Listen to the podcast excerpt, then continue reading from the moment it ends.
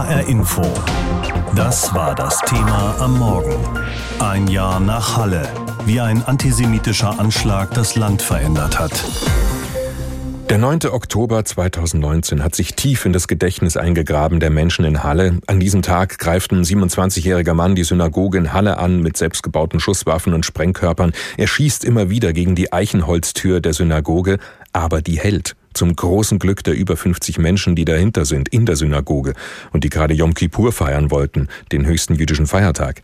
Irgendwann gibt der Attentäter auf und dann erschießt er auf der Flucht zwei Menschen, willkürlich, und einige andere verletzt er auch noch schwer. Und heute zum Jahrestag gibt's in der ganzen Stadt Halle Gedenkveranstaltungen. Genau zur Mittagszeit um Punkt 12.01 Uhr läuten heute alle Glocken in Halle. Das öffentliche Leben soll für zwei Minuten stillstehen. Die Menschen gedenken der Opfer des Terroranschlags vom 9. Oktober, der vor einem Jahr zu dieser Stunde begann. Die Jüdin Christina Feist hat den Anschlag auf die Synagoge miterlebt und ist auch heute in Halle vor Ort doch es fällt ihr sichtlich schwer. Immer Deutschland mit Fragezeichen. Ja, ich hätte eigentlich vergangenen März nach Deutschland zurückziehen sollen. Bei März 2019 ursprünglich ein Jahr nach Paris gezogen und dann kam Halle und dann war es erstmal sowieso ausgeschlossen, dass ich irgendwo umziehe oder irgendwas überhaupt mache, weil ja, traumatisiert war und Alltag war schon schwierig genug. Und dann habe ich aber festgestellt, ich kann gar nicht nach Deutschland zurückziehen. Ich, ich schaffe das nicht. Und ein Teil davon ist natürlich, ja, der Anschlag und das Attentat. Ähm, jüdisches Leben in Deutschland, so, das ist einfach für mich mit sehr viel Unsicherheit verbunden. Der Anschlag vom 9. Oktober hat viele Betroffene traumatisiert. Sie kämpfen ein Jahr später noch immer mit den Folgen. Auch Max Privorotsky, der Gemeindevorsteher der jüdischen Synagoge. Am heutigen Gedenktag, der zugleich Schabbat ist, sind seine Gedanken vor allem bei den Opfern. Also eigentlich was Anschlag betrifft, äh, wir werden an dem Tag äh, ein zusätzliches Gebet sagen für Jana und für Kevin. Eigentlich das ist alles, was äh, an dem Tag anders gelaufen wird, was die Liturgie betrifft. Äh, alles andere, ich sage, Logistik ist kompliziert. Denn überall in der Stadt sind Gedenkveranstaltungen geplant. An der Synagoge und am Kiezdünner werden am Nachmittag Grenzen niedergelegt und Gedenktafeln enthüllt. Zudem soll im Beisein des Bundespräsidenten das Mahnmal auf dem Gelände der Synagoge eingeweiht werden. Es ist die künstlerisch umgestaltete Tür, die den Schüssen des Attentäters damals standhielt und von der noch niemand weiß, wie sie jetzt aussieht. Es gab versucht, eine Drohne zu schicken, um zu, von oben zu sehen, was dort los ist.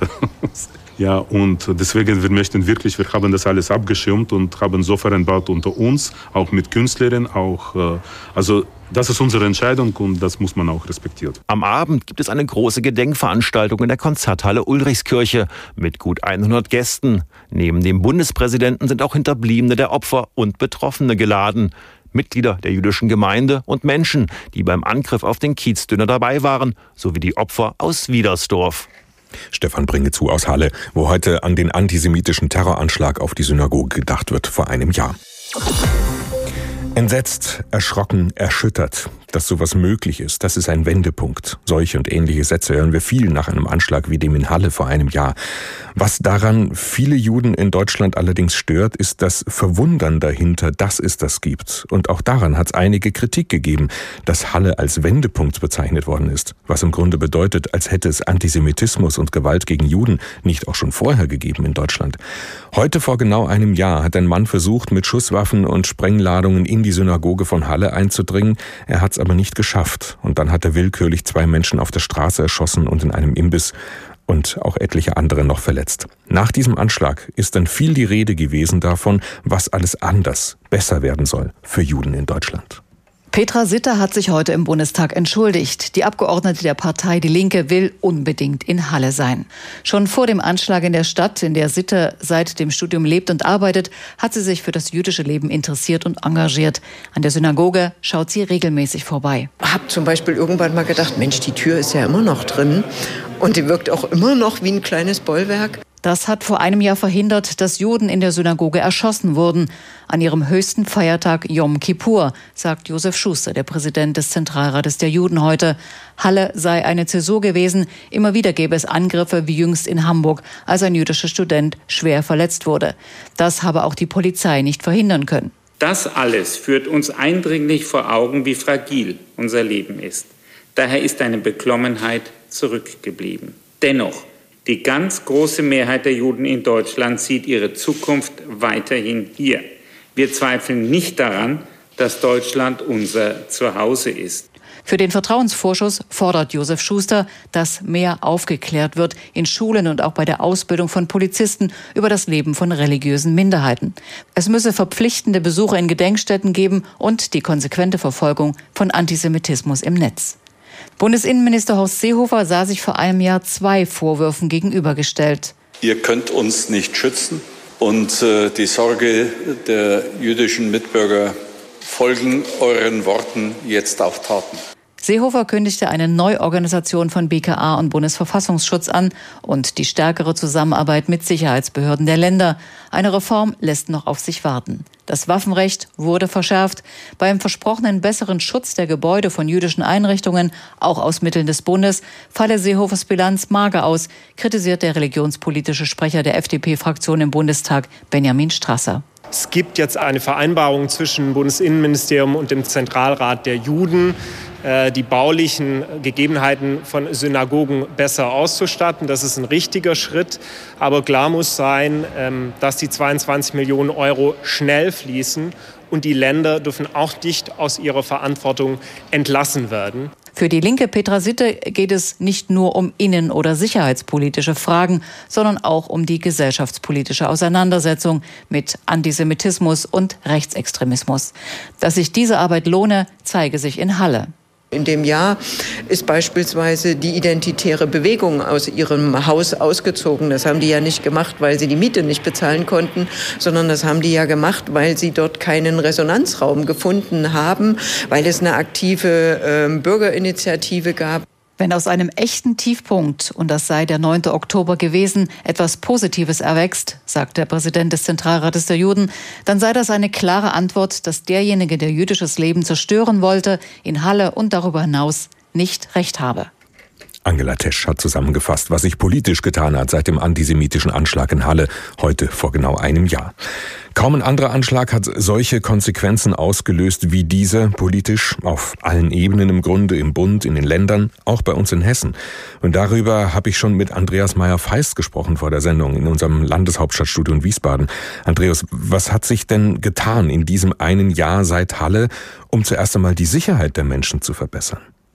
Erstmal hat die Landesregierung zusätzlich 5,5 Millionen Euro bereitgestellt. Da geht es um mehr Wachpersonal, um baulichen Schutz. Aber es geht dann natürlich auch um politische Maßnahmen. Nach dem Motto Antisemitismus steht für alles, was Deutschland nicht sein will und nie wieder sein darf.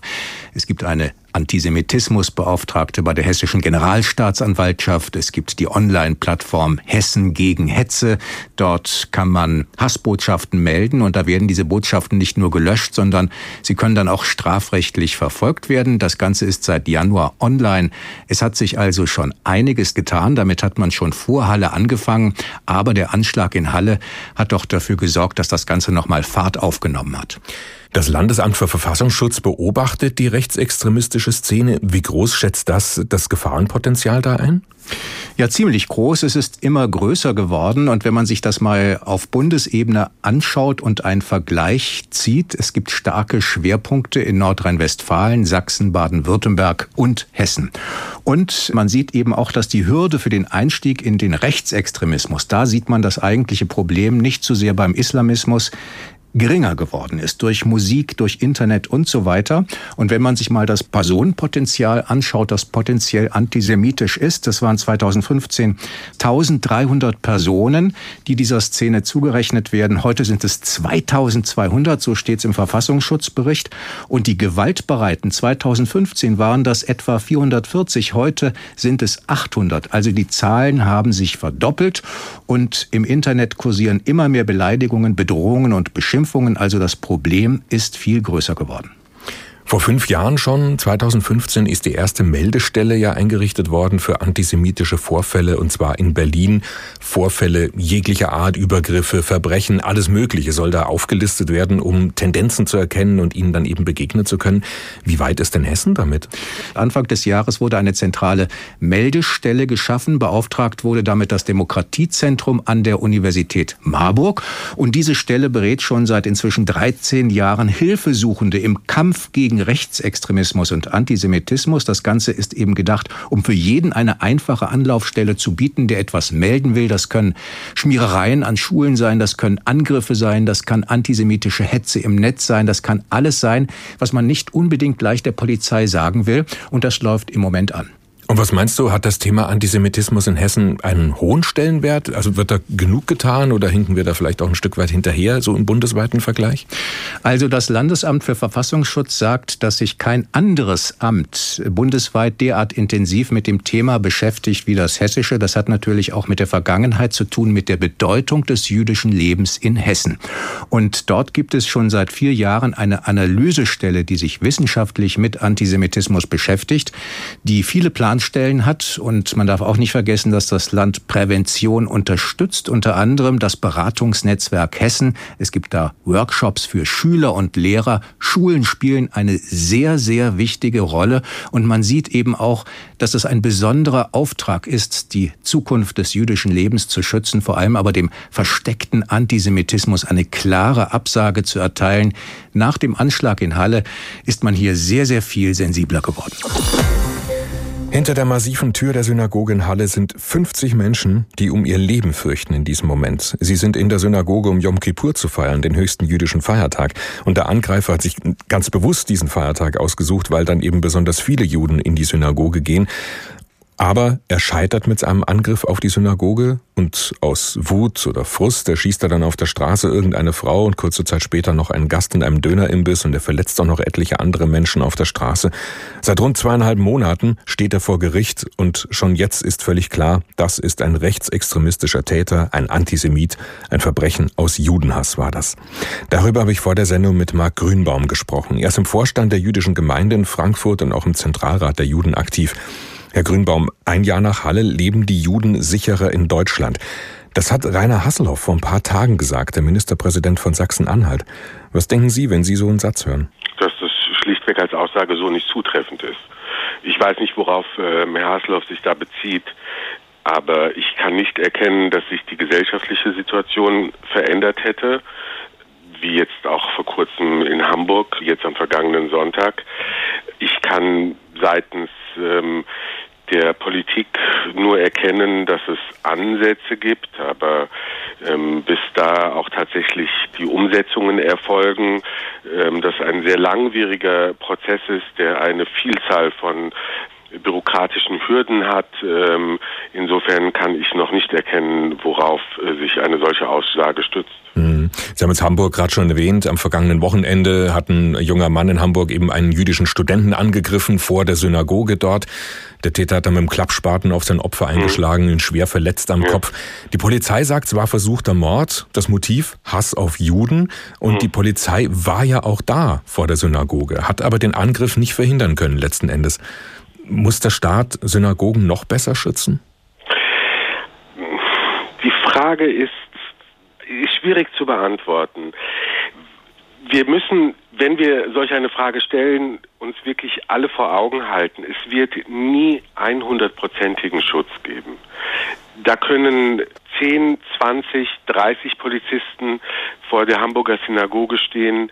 Ähm, da kann die Gemeinde selber noch Sicherheits, zusätzliche Sicherheitsvorkehrungen treffen. Hundertprozentige Sicherheit gibt es nicht. Also Sie machen der Polizei jetzt keinen Vorwurf? In Hinblick auf Hamburg, nein. Das glaube ich kann man nicht tun. Ähm, wir müssen uns als Gesellschaft fragen und das ist die große Frage, wie es dazu kommen kann, dass ein solcher verwirrter Täter, es scheint ja wohl auch von der Zurechnungsfähigkeit äh, da durchaus Ansätze zu geben, ähm, wo man sich halt fragen muss, äh, warum war er nicht etwas engmaschiger in Beobachtung und äh, in Betreuung ähm, und wie konnte es dazu kommen, dass jemand auf die Straße geht mit solch einer mit solch einem Werkzeug und einfach auf einen Menschen einschlägt. Das sind, glaube ich, die Dinge, äh, wo wir uns äh, den Vorwurf oder die Gesellschaft insgesamt sich den Vorwurf machen muss, wie es dazu überhaupt noch kommen kann. Weil von tatsächlichen Sicherheitsvorkehrungen wird es eine hundertprozentige Sicherheit niemals geben. Wenn Sie sagen, das muss sich die Gesellschaft fragen, was meinen Sie damit genau? Also in welchen Zusammenhängen, an in welchen Situationen müssen was, wir uns das fragen? Ja, was tun wir, damit solche sogenannten Wölfe, also Einzeltäter, die ähm, ihren Hass aufbauen durch äh, Internet, durch Darknet. Was tun wir, dass solche Wölfe überhaupt nicht erst entstehen? Der der Tatvorwurf oder der Tathergang am vergangenen Sonntag ist doch nur das Resultat einer langwierigen Entwicklung. Wieso sind solche Internetangebote noch zugänglich? Was wird getan, um Menschen zu unterstützen, die gegebenenfalls sich ja letztendlich auch etwas suchen im Internet, indem sie anfangen, ähm, krude Verschwörungstheorien aufzusaugen, indem sie sich ähm, mit Hass berieseln lassen? Was ist davor passiert? bis ein Täter, bis jemand überhaupt an diesen Punkt gekommen ist, sich für solche Themen zu interessieren und offen zu sein, dafür im Juden schlechterdings das Unglück der Welt zu sehen. Das ist doch die Frage, die wir uns stellen müssen. Haben Sie den Eindruck manchmal, dass Sie in Deutschland kein normales Leben führen können? Ja, es ist immer die Frage, was ist normal? Ähm, ich würde sagen. Zum Beispiel, dass man nicht permanent beschützt werden muss, wenn man in die Synagoge geht. Das ist Normalität für mich. Es ist für, hm. es ist Normalität für eine ganz große Anzahl von Juden in diesem Land. Ähm, also darum nochmal die Frage, was ist normal? Natürlich, wenn ich das vergleiche im Verhältnis zu jemandem, der in eine Kirche äh, geht und dort ähm, zum Gottesdienst erscheint, natürlich, dann ist das in dem Verhältnis nicht das, was dem mehrheitsgesellschaftlichen Ritus entspricht. Aber für uns als Juden ist es durchaus normal und man muss natürlich auch sagen, wir haben uns leider auf diese Normalität auch eingestellt. Und wir empfinden sie letztendlich auch als Normalität, wenngleich damit einhergeht natürlich eine Bedrohungssituation und dass Menschen in diesem Land in einer Bedrohungssituation leben müssen, das ist nicht normal. Mhm. Aber der Schutz ist für uns normal geworden. Josef Schuster, der Präsident des Zentralrats der Juden in Deutschland, hat vor ungefähr einem Monat gesagt, leise stellt sich die Frage, wie sicher wir in diesem Land noch leben können. Fühlen sich die Mitglieder Ihrer Gemeinde wirklich sicher in Deutschland? Was hören Sie da so? Es gibt eine Verunsicherung, die ähm, gab es ähm, mit Sicherheit ähm, im Zusammenhang ähm, von Halle. Das war durchaus ein traumatisches Erlebnis, bei dem man sich ja immer wieder vor Augen führen muss, dass wir heute, ich sage jetzt mal, doch mit einer gewissen Ruhe über diesen ähm, über dieses Ereignis reden können, hängt damit hängt mit mehr Glück als Verstand zusammen. Das hätte eigentlich ein Massaker sein können mit einer Vielzahl von Toten und da glaube ich wäre die Diskussion eine ganz andere gewesen. Halle hat insofern schon etwas bewegt. Die Häufung der Vorkommnisse ähm, in den vergangenen Monaten und da darf man auch solche Ereignisse wie Hanau, ungeachtet der Frage, ob es dabei um jüdische Gemeinde, um Juden in dieser in Hanau ging, die darf man nicht völlig außer Acht lassen. Äh, die darf man dabei in keinster, die, die spielt dabei keine Rolle. Aber das Gefühl der Unsicherheit in dieser Häufung der Ereignisse der letzten Wochen und Monate das ist schon, hat durchaus zu einer Veränderung geführt. Und ja, es gibt mittlerweile mehr Mitglieder unserer Gemeinde, die das, die das Thema Sicherheit zu einem Gesprächsthema machen. Das ähm, würde ich schon so sagen. Ich persönlich kann sagen, dass ähm, in meinem persönlichen Umfeld sich seit Halle mein Bedürfnis nach Sicherheit oder äh, meine Lebensumstände anbelangt, nicht maßgeblich geändert haben. Das hängt einerseits damit zusammen, dass man natürlich in einer bestimmten Rolle ohnehin ähm, einfach sensibel ist, was ähm, die eigene Sicherheit anbelangt, aber auf der anderen Seite ich auch jemand bin, der einfach von meinem Grundbewusstsein her mich nie verstecken würde und Angst ähm, vor solchen Ereignissen halte ich für mich persönlich für keine Alternative. Das Gegenteil ist richtig. Mhm. Ich glaube, es ist wichtig, dagegen anzukämpfen und gerade in dieser Situation Gesicht zu zeigen. HR Info. Das Thema. Wer es hört, hat mehr zu sagen.